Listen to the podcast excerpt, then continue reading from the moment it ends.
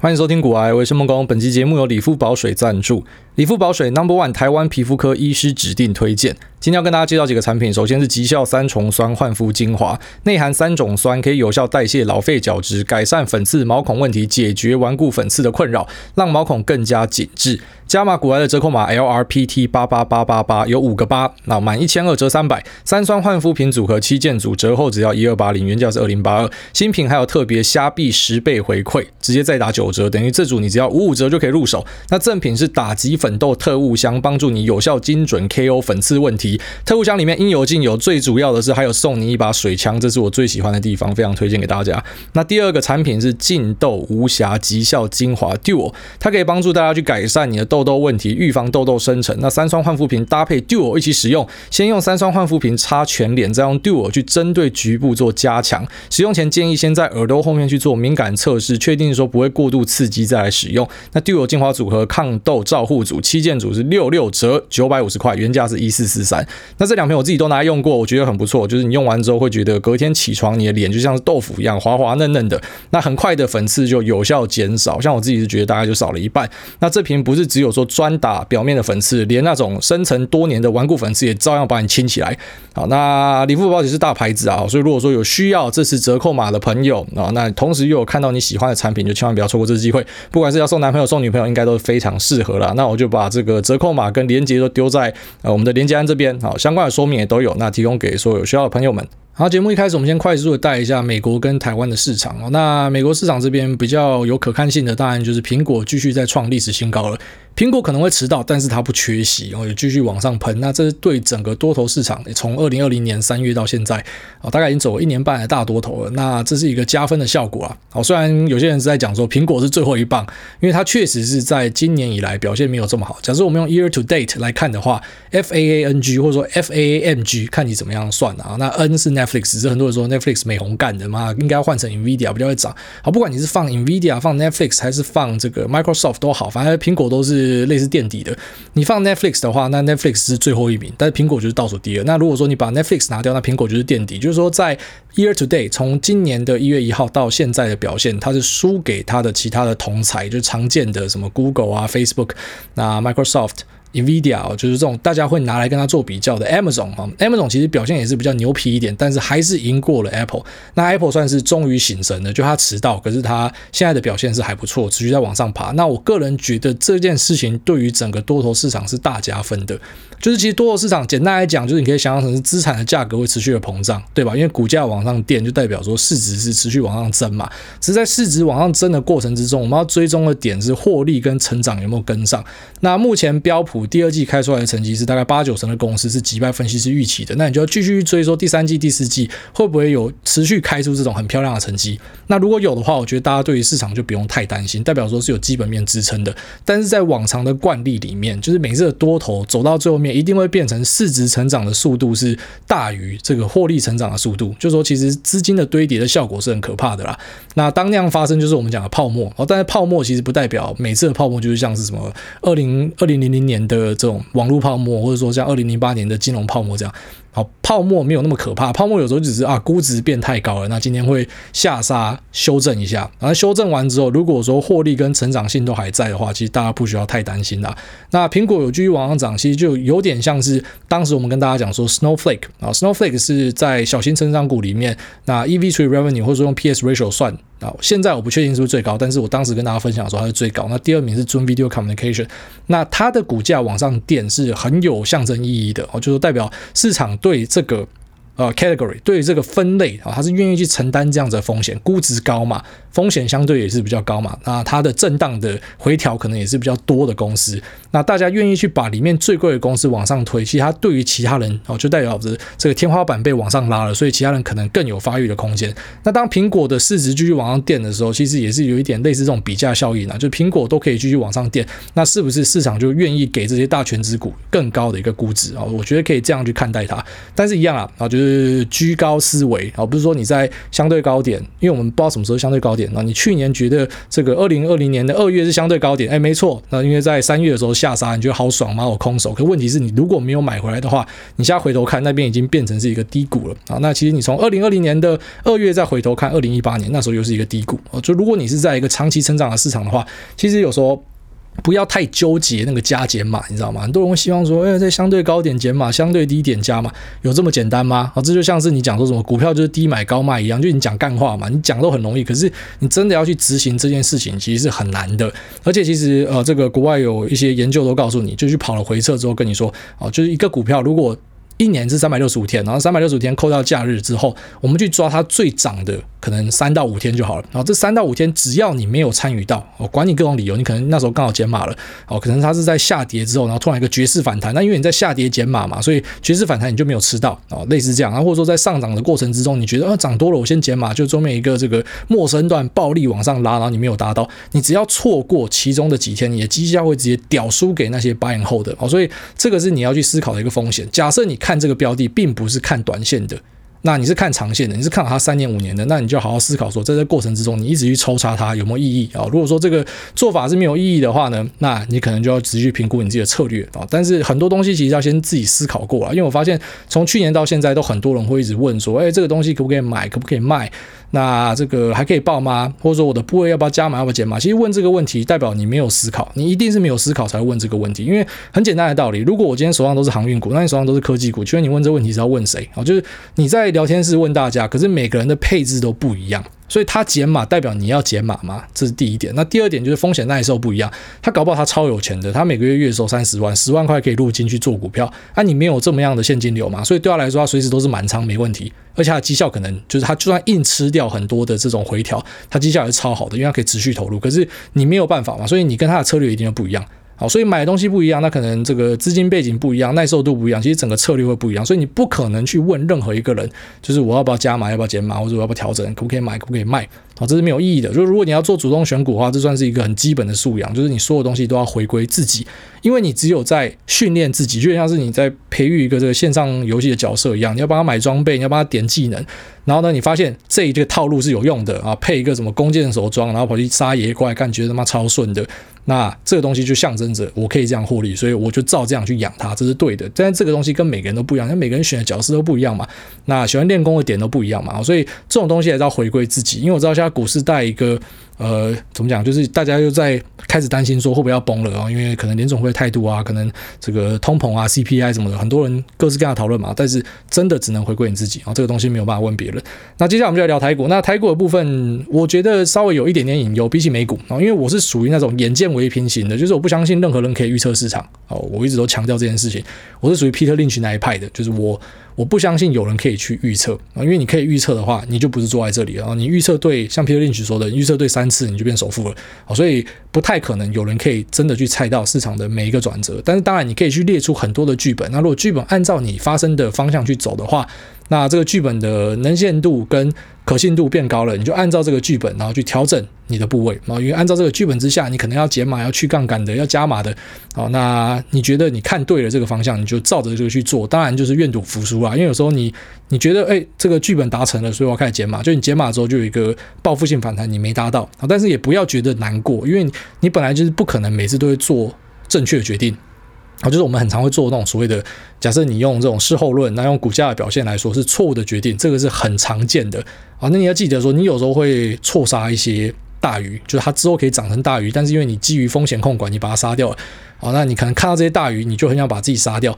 可是你不要忘记那些你可能杀掉，但是最后面它真的就证明是一条烂虾的哦。那你就很庆幸还有你有把它杀掉。所以我们只是尽可能的去、呃、增加我们自己的一些胜率哦。那只是在胜率的过程之中，它就毕竟是一个几率，所以有时候对，有时候错，那个是很正常的啊。那我在台股看到一个隐忧，就是我会稍微注意。那我身边的一些呃资金比较大的朋友也稍微有在看这件事情，就是我们看到贵买指数创了一个历史的天量啊，在台股攻万八的时候。那贵买指数也是跟着攻了一个历史新高，那只是它创了一个历史的天量，那这个算是比较罕见的情形哦。贵买指数是什么意思呢？就是我们台股有上市跟上柜，那上柜就是大家看这个贵买指数，那上市呢就是看加权指数。那一般来说，贵买指数我们比较喜欢把它称为，就有点像是台湾的大户指数这样，因为贵买的股票可能，诶，台湾的大户在里面举足轻重。啊，因为上市的公司可能有些是法人外资的形状啊，所以台湾大户未必可以拉得动，或者说未必可以去呃怎么样在里面抽插游移，或者说决定什么地方是高点，我要开始到货。就是你到货，你可能也不一定这个到得赢外资之类的啊。但是像是贵买股票，可能就是呃台湾的大户们，或者说台湾的投信啊，就是这些人可能是。可以决定里面走势的一些啊主要因子，好，就他们可能会是市场里面主要玩家了，所以很多人会把这个贵买指数当成是一个大户指标，有时候甚至会讲说贵买指数有一点类似领先指标，这样可以当成是市场的风向球。那这件事情我是还算相信，就是我会把贵买指数确实当成是我的一个参考依据。那它创了一个历史的天量，那创了天量之后呢，诶，它现在算是稍微休息一下，于是身边有一些朋友就觉得说，可能稍微观望一下，特别是最近你应该有发现中小型股的这个表现开始变得两极，就是跌很多的有，我，就直接让它跌烂的很多。那可是呢，开始往上涨的也有哦。那在贵买这边，可能就开始呈现这样子的一个呃比较两极化的现象，所以开始有些人就进行太弱留强，或者说开始把杠杆去掉。那甚至呃比较激进一点的是直接把一大堆部位砍掉，然后选择先观望一下。他宁愿增加一点震荡成本，可是呢，他要先出场观望一下。好，那我就把这个分享给大家，就是诶柜买指数的这个历史天量跑出来了，然后却没有持续进攻。这对于一些就是台湾的大户们，然后他们可能就因为这样子产生了一些些。疑虑哦，可是目前我们其实还是持续看到，虽然外资一直在卖股票嘛，可是台湾的投信啊，它还是持续有在买，就是呈现着一个呃，就是如果按照过往的惯例是外资狂卖股票，其实不是什么好事情嘛。但是哎，现在外资有些它狂卖的东西，其实那个股价是。啊，就是继续有很不错表现的，所以即便像这个贵买这个指标，那一些人觉得它有参考价值啊，决定要先退出去或什么的，但是大家也不要太害怕。就如果说你手上的股票其实是好好的没事，那其实你也没有必要去什么太弱留强啊，或者说去呃提早去做一些布局跟改变啊。当然，其实每个人策略不一样，只是像我自己，我会习惯看到说我今天的股票已经有一个很明显的反转或什么的，那我才会去思考，就是诶，我是不是可能要去调整它？但是其实我的调整还是基于我。我的计算呐、就是我是一个基本面选股者，虽然讲出来有些人会笑啊，你又不纯啊，那个文人相亲就是这样啊，这个很纯的基本面选股者就是啊，怎么年报财报要翻的这样滚瓜烂熟嘛，然后估一个价位哦，到了我就买，然后到了什么位置之后，我就把它卖掉。但是我不是这样的，我会算出一个我觉得合理的价位。好，那这个合理的价位算出来之后呢，我会去推算说这个明年跟后年它的成长性是怎么样。那我会把这个成长性呢，按照我自己的一个规划，然后做一个模型，那大概知道说，诶，它的股价在二零二一到二零二二，那它可能会到什么位置是合理的。那只有时候你会遇到不合理的状况啊，就是你买进，那你希望抱个一两年，结果这个股价突然原地井喷了。那你你就知道说，现在它涨的这个高度，呃，除非是有一些不为人知的东西，那市场是先反应的，有先知啊。但是在这个前提之外呢，你就知道说，这可能是市场已经过度的怎么讲？可能大家看到好消息冲进来，所以把它推到一个不合理的高度了。那以一个比较纯粹的基本面持股者，他就是哎，达到我的上缘我就卖掉啊，我就是可能稍微肥了一点，我会说混合一点动能的条件在里面。所以他今天如果说他往上冲了，我就选择先抱着啊。那我可能看到它反转，那反转的定义是什么？每个人不一样啊。我可能抓个什么三趴五趴，那之后隔天没有再继续创新高了啊，创新高是我一个很重要的指标，那我可能再选择把它卖掉。那这样有好有坏啦。那我个人觉得对我的好处就是说，有时候就算我自己算哦，就是今年就只有只赚得到五块钱好了，那它的股价就应该只有啊，随便举例就一百一百四一百五，很多了啦，到这个就已经诶 PE 三十倍了。今年到二零二一年的这个。年末第四季结算都只能赚五块钱，涨到一百五哈，很好了这样。可是它有时候就会涨到两百多、三百，你知道，就是有些东西的这个呃，到底要反映到哪，那不是任何一个人决定的哦。就像很红的这个 ABF 窄板。你去看它那个 EPS，如果你是用二零二一算，你就觉得干高的不可思议。但是那可能是法人已经先算到二零二二、二零二三了，就他觉得这个跑道够长。可是像这种股票也是有他担心的地方，就是如果说他二零二二、二零二三他遇到什么抢单之类的，因为你要其他股价是已经反映到一两年之后，甚至三年了，所以在过程之中，假设有出一点坏事的话，它扭转就很快。所以这个逻辑其实跟在美国做成长股是很像的。我觉得在台湾做一些供应链，那玩法其实跟成长股是有一点类似，就是你不太可以。这种无脑 all in，然后丢进去，就你可能还是要诶自己去设定一个区间，那你自己要有一个策略。如果说今天啊、看到了 A 状况，我要怎么样反应？B 状况要怎么样反应？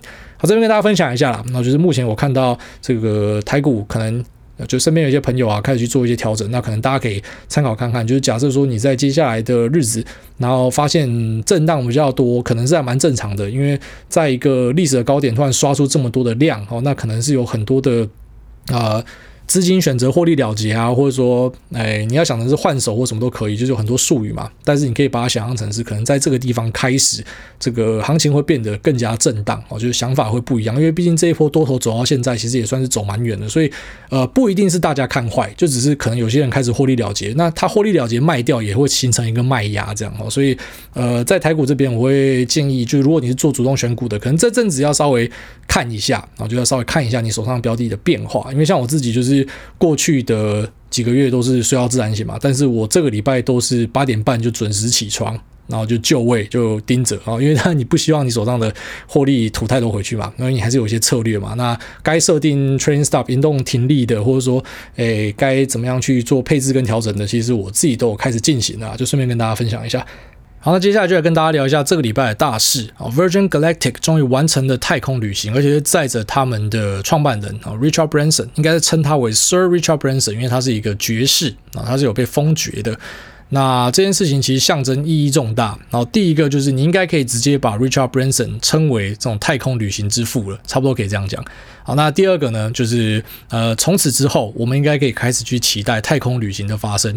在我们这一辈子应该是可以发生，好，就是说我们现在如果要去做太空旅行，你现在买下票是二十五万美，而且你不一定排得到，那这不是一般人可以负担的。可是我相信在十年、二十年之后，在现在呃这么多太空公司的竞争之下，包含 Richard Branson 的 Virgin Galactic，还有 Jeff Bezos 的 Blue Origin，那还有 Elon Musk 的呃 SpaceX，在他们的竞争之下，我相信很快的，当然很快可能是十年了哦，那大家就可以有这个。呃，可能性就是我们可以完成太空旅行，我觉得这是一个很感动的事情。那虽然呃，Richard Branson 这次的操作比较像是蓝湖，就是第一个要上去的，理论上是 Jeff Bezos，因为他比较早宣布，那他已经做好准备了，他也拍了影片了，也找了他的兄弟了，就没有想到 Richard Branson 他晚宣布，然后又更早上去。好，他宣布到他上去，就七月二号宣布到他七月十一号上去，就九天而已。那 Jeff Bezos 是六月八号宣布，那七月二十号上去就被蓝湖了，所以我相信 Jeff Bezos 应该超级不爽的。那 Richard Branson 他其实本身就是一个冒险家哦，他是一个多重创业家，那也是一个冒险家，就很多东西他身先士卒去搞。那在 CNN 上面就一篇报道写说，他好几次差点领便当，我有把它贴在 Telegram，也有贴在 Facebook 上面。他就是一个很赶的人就对了。那他会开始发家，是因为他做这个唱片呐啊，那最后面就变成一个超级大的集团，就做电信啊，做可乐啊，啊，那也做金融，也做电影。那最有名的应该就是做了维珍航空啊，Virgin Atlantic Airways。那这家公司的一半持股是美国的达美，那一半就是维珍集团。所以维珍集团它的幅员广大，什么都做。然后本来是啊，可能飞飞机是大家对它的印象，就现在呢，太空飞机就是他们家进去插旗了。啊，虽然这是一个蓝湖的结果，那这个蓝湖的结果，当然你可以想象，就 Jeff Bezos 一定不太高兴，因为确实我觉得 Jeff Bezos 他是一个。呃，当然我不认识他，我只能从旁边旁敲侧击。首先，我先讲我很喜欢他，因为我看他的书嘛，那书也放在书单里面。那我觉得他是一个很棒的人，但是你看得出来他是有一点这种嫉妒心的人啊。但是我觉得也难免，就是你发展到他那个阶段，他应该是不在意。你知道记者很喜欢写说，今天什么股价下跌，他蒸发多少资产，或者他跟他老婆离婚，然后钱分给他老婆，好分一大堆出去，结果他是世界首富，他已经有钱到一个靠背，我相信他根本就不在意这些什么资产变化或什么的。好，可他们应该是很在意呃自己的名声这件事情。就如果说他可以成为太空旅行的第一人，这个对他来说，我相信是意义重大的。那我们也确实看到他有一些哦看得出来是不爽的操作，因为 Blue Origin 就在呃这个 Virgin Galactic 要上太空的前后，他们就发了一个 Twitter。那在 Twitter 上面啊，就是有点像是直接在酸 Virgin Galactic。那我觉得这个如果不是老板受益，应该没有人敢发这样的东西。好，就是他发了一个啊，这个洋洋洒洒的图片，就是要跟大家说明说，为什么我们 Blue Origin 的 New Shepard，然后跟 Virgin Galactic 的这个太空飞机是不一样的。首先，第一个就是说，flies above the Kármán line，就是你有没有飞上国际认证的一百公里，一百公里才是太空的界限。好，那我们的 Blue Origin 下面就是 Yes，那 Virgin Galactic 下面就是 No。我觉得有点幼稚，就是直接跟大家比较说，你看我们有，他没有这样。那 Vehicle Type 啊，载具的类型是什么？那 Blue Origin 下面写 Rocket。啊，Virgin Galactic 下面写说 High Altitude Airplane，你只是一个这种高空飞机，你只是一个太空飞机，而、啊、我们是火箭。好，那后面还有其他的比较，总之就是要跟大家讲说我们比较厉害。那我觉得这个跟 Jeff Bezos 在太空行业里面一直以来在媒体的曝光之下显得是比较弱势的那一方有关。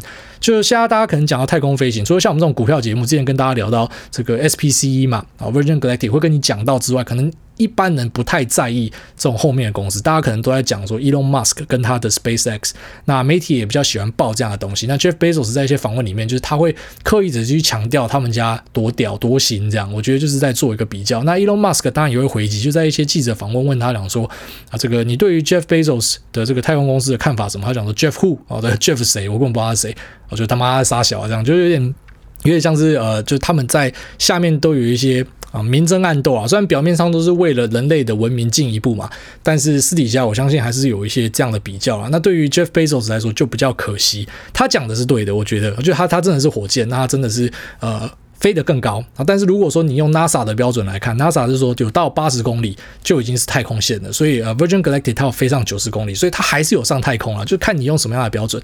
那被蓝湖不爽哦抛这样的东西是还蛮合理的。那我们还是期待啊，就还是期待在七月二十号 Jeff Bezos 上太空之后，那就是我们看到什么样新的篇章。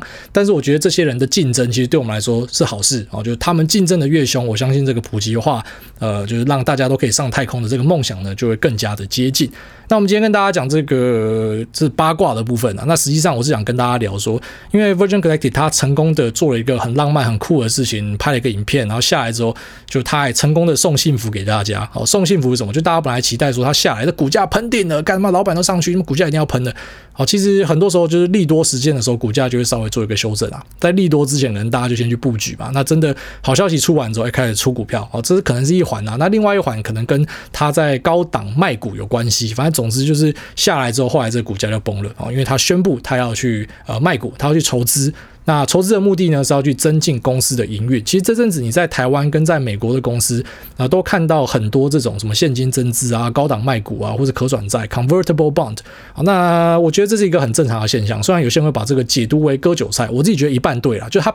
本质上是有一点像割韭菜，没错。但是你站在公司的角度来看，这是一个非常合理的判断。因为公司需要钱。其实上市上柜公司之所以会上市上柜，就是因为它需要钱，它需要筹资才要上市嘛。就想你今天如果是赚到爆掉的一家公司啊，然后你一个人在赚，你是唯一股东，你会想要分股份给大家，然后去市场上交易吗？那还要去什么给大家审财报，然后大家要去监督你，然后开股东会，你要说明。我相信应该没有人会想做这样的事情。所以大多数的这些公司之所以上市贵，就是为了要筹资，为了。钱这样，哦，那所以这种筹资管道应该是非常常见的东西，只是它好发于一个股价，它可能今天表现在一个这种所谓的多头行情的时候，你会看到啊，就是当股价表现很好的时候呢，很多公司就会出来现金增资，然后卖股票，然后不然就是呃这种可转债。他们的目的呢，就是要筹钱。那筹钱呢，可能就是选在这种热度最高、股价又最好的时候做，是最好的哦。所以你会看到，像是美国跟台湾的公司，那 Virgin Galactic 是一个案例。那台湾就是阳明嘛，就他们会选择在这种股价可能你看起来是相对高点，那热度很高的时候，然后去做这样的一个动作。那我们就直接跟大家讲结论啊，结论就是这样的动作，其实对于长期的股价影响，我觉得是有限的，然后是有限的。就对于短期来说，可能有冲击，因为有些人会不爽，他就是不爽说，好像自己被割韭菜，就是突然一瞬间你要要稀释我的股。股份，那以 Virgin Galactic 的案例来说，其实没有稀释很多，它才稀释掉四趴而已，哦，就是用它要募的这个金额去除以。它的基准点的价格拿去跟它的目前在市场上的流通股去比较呢，其实只稀释掉四趴，也算很少。可是，一样股价就是硬生生崩给你看。那其实股价要崩还是有很多的理由啊，未必是这个，搞不好就只是大家觉得，哎，它任务完成的啊，趁现在卖给大家也是有机会。那那很多人会做不一样的解释。那阳明也是嘛，很多人会去猜说是不是因为这个现金增资造成啊什么？那阳明的例子可能是稍微尴尬一点。就如果说最后面真的把呃，他想要去现金增资的这个价格给跌破的话，就很尴尬啊，就是真的非常尴尬，因为可能就没有然后认啊。那或者说，如果现在跌破，也代表说当时你的价格可能没有设定好，就是你不太呃。应该说，我们不太允许可以看到这样子的状况。一般说，你会去设定这个现金增资的价格，就是你会用呃过去的股价的表现的一个基准点，然后你会做出一个稍微折价的价格，那让你的老股东他们愿意认嘛啊，或者说你要去啊对外面卖的对象询价权的人，大家会愿意去认嘛，所以一定要有一个折价给大家。但是如果说你现在跌，就变成你的这个现金增资价反而是溢价，所以大家就不会去认它，那这个筹资可能就会失败或什么的。好，这我们可能要后续观察。只是我在这边就等于是顺便拿 Virgin Galactic 的案例跟大家讲说，像他们会去做现金增资啊，那这个高档卖股或者说可转债，其实就是公司募资的管道。那它在高点发是很合理的。好，那对于后续的影响是有限的，就除非它真的稀释掉你一大堆股份。但如果说就算它是稀释你股份，可是比方说它的成长性超好的，那公司真的需要这笔钱要去采购厂房，要去买设备，要去让公司的营运变得更好，或者说去偿还一些债务，让整个这个财务状况变得更好，借新还旧什么的哦。其实对于公司的营运长期来说，反而是一件好事，就它需要钱啊。哦，那只是呃，对于一些小股东，那对于短期的股价，哈很多人反而看到这样的东西会怕，就会选择卖掉。那你也知道市场上有趣的事情就是，虽然我们可能理性上知道这件事情本质上未必是不好的，它可能甚至是好的，而且是必须的。但你知道大家因为这样会怕会卖，所以搞不好你可能短线上看到这样的消息，你也会想跟着闪一波之类。我觉得都还合理啊，都还合理。但大家可能要去了解一下，就是。好，这个东西其实本质上就是一个募资的管道，就他们需要钱而已。那其实不用去做额外太多的假设。好，就是你看一家公司，你还是要看它的这个基本面的状况、长期营运的状况才会是核心的重点。然后就他这笔钱拿来要干嘛？当然不要拿来乱花嘛。那那诶，公司要怎么花？认真讲，你也只有事后才知道了。然后所以投资一家公司，基本上你就是相信它，然后呃，就是去持续的追踪，说它后续的成长性会不会是好的。好，大概这样子。那我们可能之后有空再顺便跟大家聊一下，说这个像可转债的一些眉眉角角啊，那一般人要怎么样去操作可转债啊？然后现金增资跟这个高档卖股有没有什么其他的呃注意事项哦？可能有空再来跟大家聊这件事情哦。今天就等于只是跟大家先讲一个结论这样。好，那我们接下来就进入 Q&A 的部分哦。这是第一位微微利，他说五星吹到外太空，想请教癌大，那近来零零五六因为纳入了长龙以及面板双虎，引来许多讨论以及关注，因为大家会质疑这几档新纳入的景气循环股会让大家有很大的几率赚到股息，赔了价差。想请教癌大，这样的情况对于小弟这样每个月定期定额买进的长期投资者，会因此导致账面亏损大于配息吗？谢谢癌大，也祝福你和太太还有即将出生的宝宝全家平安啊！非常感谢。那零零五六纳入的这个呃这个议题啊，其实我觉得。以站在发行方的角度来讲，非常合理，因为这是他们指数编撰的一个依据嘛，就是指数呃，但他们指数本身是有一点那种主动选股的成分，可是他们就去追踪这个指数啊，所以指数要这样编，他们要纳入这样的股，那他就是要追踪，就要如实的追踪，所以你买它，你就是本来就是买进这样的一个可能性啊，就像是零零五零，你总不会希望说什么，诶，哪一家公司市值长大，然后被。排进来，然后你就希望说，哎，不要不要不要，不应该排这个，这应该要踢出去哦。管它是景气循环股还是大小，因为像是长隆，基本上也已经涨到台湾市值五十大的公司里面去了嘛。那你会说这样就要把它踢掉吗？我觉得不会。所以其实我觉得你看待它的角度应该是，它本来就是市场的一环，那它也是这个指数编撰的，呃。本来的理由就是这样子，就是他会把这样的东西拉进来，所以你就要去接受它啊。当然，有时候你可能会遇到像你讲的，搞不好你赚的这个啊股息，然后赔了价差是有机会的啊。但是你之所以会投资这样的一个选股方式，好像这种就是属于 smart beta 嘛，就是股息式的 ETF，那你就是要去知道这个策略本质上是好的还是坏的。那如果说你有疑虑，当然可能就把它换掉啊。我自己也讲过说，我其实是比较不喜欢这种什么 smart beta 的，就是用其他的方式去选呃。然后去配一个 ETF 出来给你，我比较喜欢是那种就是朴实无华且枯燥的市值型大盘 ETF，这是我喜欢的东西啊。哦，但我不能去做评论说零零五六怎么样之类。但是其实你知道那种绩效的东西是你摊开来就知道的。我知道很多人喜欢零零五六啊，因为觉得什么配息稳定啊或什么的。但我也跟大家讲过，我觉得配息是左手配右手。虽然有些人会不认同这样的事情，他会觉得没有啊，配息就是我拿到现金啊。可是问题是你的股价也被除息掉了。那有些人就是啊，没有啊，这样子至少我有现金可以领啊，我不用卖股票啊。那所以这个扯不完啊，就是大家会想相信自己想要相信的东西。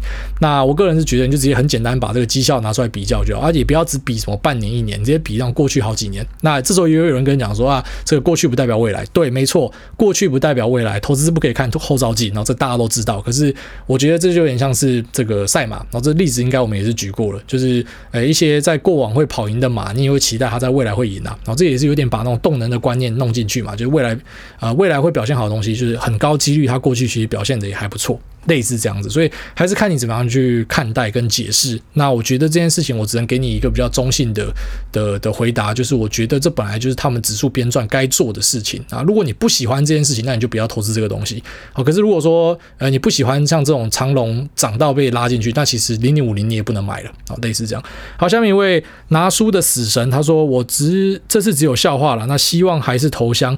不要有种族歧视，学学玛丽欧，他是一名意大利水管工人，由日本人制造，讲英语，看起来像是墨西哥人，有黑人般的跳跃力，像犹太人一样爱钱。祝小猪为健康。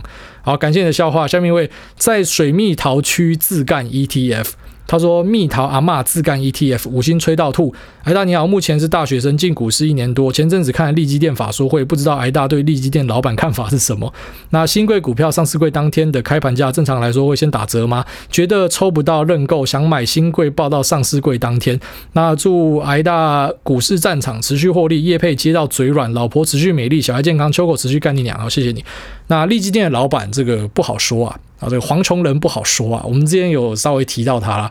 那我个人是还蛮喜欢他的哦，就至少以他把这个利基下市之后，还立基电重新上市，绘图转身，干是超屌的一个下市已经变壁纸的东西，要把它重新上市，这其实很狂的事情。但当然，黄崇仁有些人不喜欢他，就觉得他喜欢放大化啊。那看你怎么样解释，因为你去 Google 黄崇仁的新闻，你应该就懂为什么有些人会这样批评他。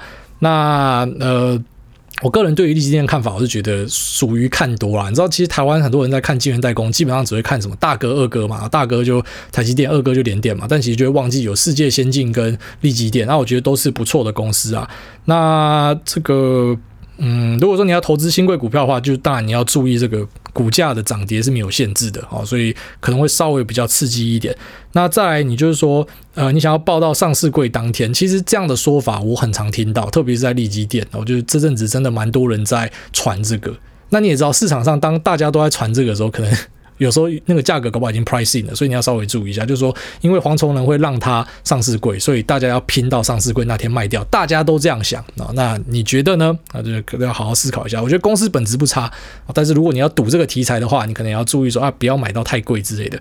好，那下面一位这个想不到昵称的朋友说，防疫在家无事开始听的听众，各位大家你好，近期因为呃防疫在家慢慢接触几集内容，真的很有帮助，感谢你在 podcast 中教的方法跟观念。刚进股市一年，那透过实际操作跟看书看节目获取资讯，想请问，如果遇到资金被套牢的时候，你会怎么做？还没听过全部集数，所以有讲重复的，非常抱歉啊。其实不用抱歉，因为你知道股市的东西，桌面就是不停的重复，就像估值啊，你一直估值估值啊，其实每次我们讲估值就是套用在不同公司的，所以其实基本上那个本质上是重复的，只是当然会有新的话题，我们就把它套进去这样。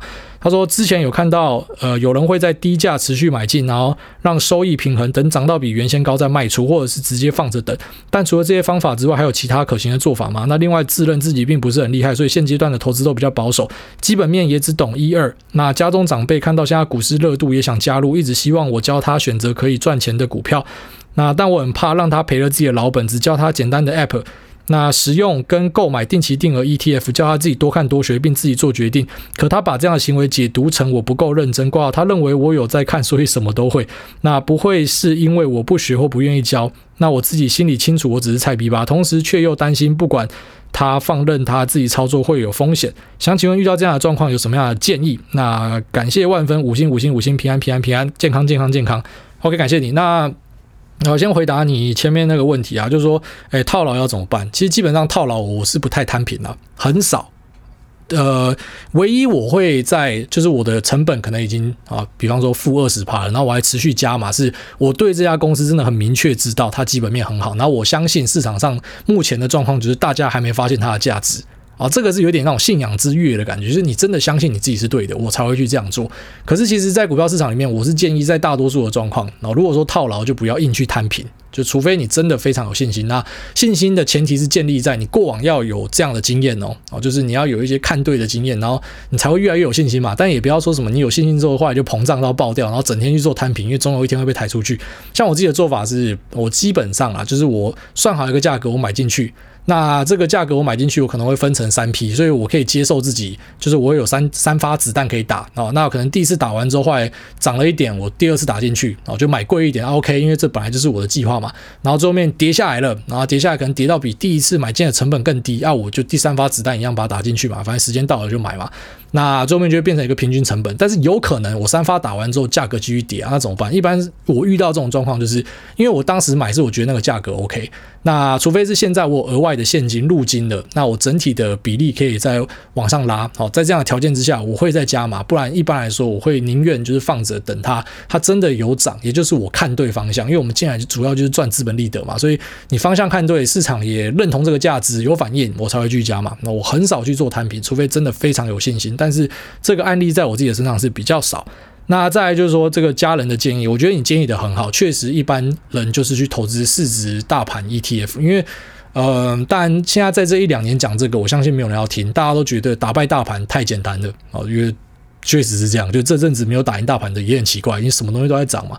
那嗯，我只能说，等到可能市况稍微缓和一点，或是你知道，我们就是每三五年就会遇到一个很大的修正嘛，到时你搞不好就很后悔，你就觉得说，干，早知道不要杠杆开爆，早知道不要怎么怎么，所以你的建议是对的啊，那他也应该了解这件事情，就是你你不愿意花时间的人，你就去做这样的事情，那你愿意花时间，也不代表你绩效一定会比较好哦。那你知道很多人他去他去做主动选股，就最后面打出来的绩效输给大盘，然后一天花十个小时，那你觉得值得吗？好，其实有时候就回到 CP 值的问题啊，就像呃本金很小的人，很多人说啊进去股票里面啊我要翻倍什么的，什么我只有十万块本金我要进去翻倍，其实你知道如果你只有十万块的话，你要怎么样翻到二十万？最快的方法是直接去打工啊！你去打工，这个这个真的是效率最好的方法，就从十万翻到二十万。但是你说什么好，两千万要翻到四千万，然后你去打工就不对了。就是你你已经有两千万资产的话，你应该就要追求在资本里面的获利啊。可是如果你只有十万块，那真的是打工比较快。所以根据不同的状况也会有不一样的建议。但是我觉得你给你家人的建议是对的，然后你不要被他情绪勒索啊，因为你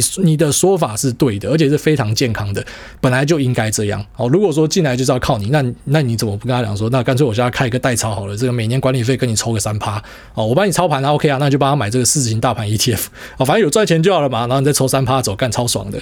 好，下面一位请不要打手枪，说行行出状元。诸位好，有听到诸位之前有在研究散装行，有几个问题要请教：一，散装行的涨势是看报价吗？目前有人说看报价，也有人说是跟着货柜轮一起涨。呃，对，一般来说是看报价。简单来讲，可以这样说啦。哦，如果你预期几个月之后报价会继续涨，你现在就可以买。啊，如果你预期几个月之后报价会跌，你现在就可以卖。哦，就是景气循环股，我都建议大家是用这个报价做参考，而不是什么 PE 值啊、PB 值。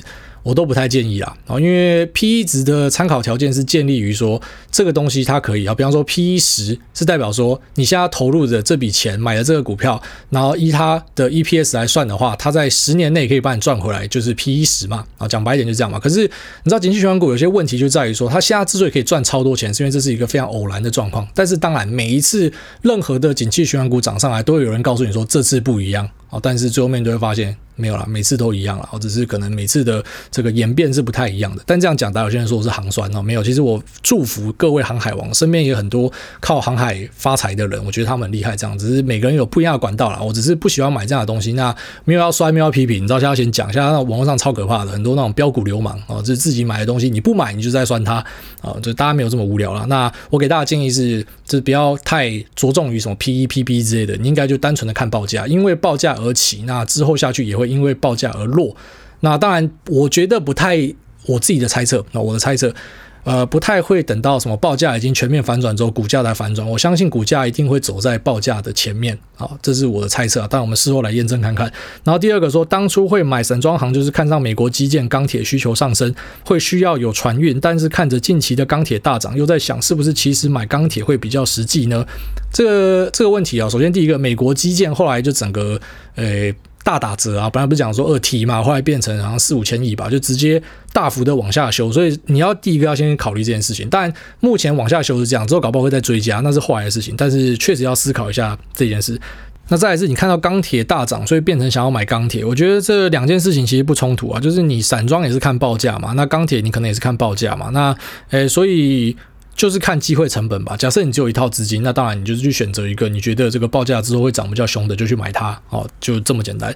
那第三个说，新闻有说散装行真正大表现会是在 Q 四。想问股海大大过去操作的经验是这样吗？那看过去两年的每月营收成长趴数，好像都只有七月相对高，但其他月份都还好。感谢股海的解答，祝阖家平安。呃，对，过往的惯例就是这个旺季哦，传统旺季是在 Q 三、Q 四，但是今年。或者说去年因为疫情的影响之下，其实有很多的节奏都被打歪了啊，可能拉货的时间也不一样了。那传统的旺季可能也稍微调整了，因为这个报复性的反弹需求之类的啊，所以可能有些东西状况会不一样。然后说 PS 不知道这个最近是不是因为。呃，随着小股癌即将来到市上，股癌结尾的掰越来越轻松活泼。括号相较于之前美股修正时候的掰，那分享有趣的小发现。呃，对啦，最近的心情是有变好了。那之前美股那时候，我后来有跟大家反省嘛，因为获利真的吐太多回去了，所以有一点觉得这个心情上受影响。但当然，现在这个呃善良与正直全部都回来了哦，就是几乎已经把。啊，不是几乎啊，这亏损整个赚回来之外，还额外在大爆神，因为多亏了 Nvidia 跟 Facebook 的扣啦，啊，就是两个操作真的是帮我补了很多。即便我特斯拉今年的表现是负的啊，但其实特斯拉去年也帮我带来不少获利啊。那我确实是有受到影响。那你知道我们会慢慢进步了啊，就是我上次跟大家反省，就是跟大家讲说，其实我不应该受到影响，好，真的是不应该。那我们都会有意识的去调整跟修正自己，所以确实每年都要看到自己持续进步这样。好，下面一位 KK Man 零零二三四说，丰原李准基。五星吹捧，想分享一个上周的故事。最近股市很热，高中好友纷纷加入。我身为一个五年的铜牌玩家跟矮粉，当然是先推荐零零五零跟六二零八。那某天看到航海王的专业贴文，觉得估值方介绍的很不错，就分享给同学参考学习。一个同学看得很心动，就把零零五零都卖了，然后买了四张的长龙，两张阳明，挺过一千五百点的下杀之后，从负二十万到正六十万，每天都在群组贴未实现损益，大家纷纷吹捧又心痒痒。那其中一个台积工作的好友忍不住就说：“看别人赚钱比自己亏钱还痛苦啊！”那马上盘中进去接了两百的阳明，没想到收盘跌到一九五，赔了五 K 的他开始自怨自艾，那怀疑自己的人生久久不能自己，呃，笑死我了。除呃，祝大家除了在大多头的时代赚钱开心之外，也增加更多与身边的人聊天的话题与情趣。呃，这个这个故事还蛮有趣的，我觉得那个可以挺过一千五百点下杀还抱住的那个懒觉真的很大根哦，这个应该是有一点天分的人。那下面那个啊，这个就是比较韭菜一点，就两百块跌到一九五就在哭，这个其实就是正常的震荡啊。我给大家一个观念，其实股市正负十五趴，我觉得都算是正常的震荡。哦，就是如果说在十五趴的范围之内，比方说你一买进，然后后来就跌跌就跌掉十五趴，其实我觉得都还算蛮正常的。哦，虽然有些人停损设超严格的，什么跌掉五趴就卖掉之类的，那那个就很常会被洗掉，因为一个股票的短线真的太常会有这样的震荡了。当然你心脏不像我这么大，你可以就哦上下十趴，哦，只是有时候真的很干的地方，就是你你真的被震到你想要停损的地方，一停掉，股价就直接他妈的头也不回就喷上去了。但是这个台积电的朋友确实是啊，这个心脏要稍微大一点。因为呃买两百，然后跌到一九五，就觉得跌很多，这个应该会抱不住任何的股票。好，那最后一位这个来野吹吧，他说：“艾大你好，跟我一起来野吹吧。”艾大你好，我是来野吹吧，你的忠实听众。那我是从这个一开始 EP One 就一路追踪到现在。久久你没更新节目的时候，我发现全全身会发痒。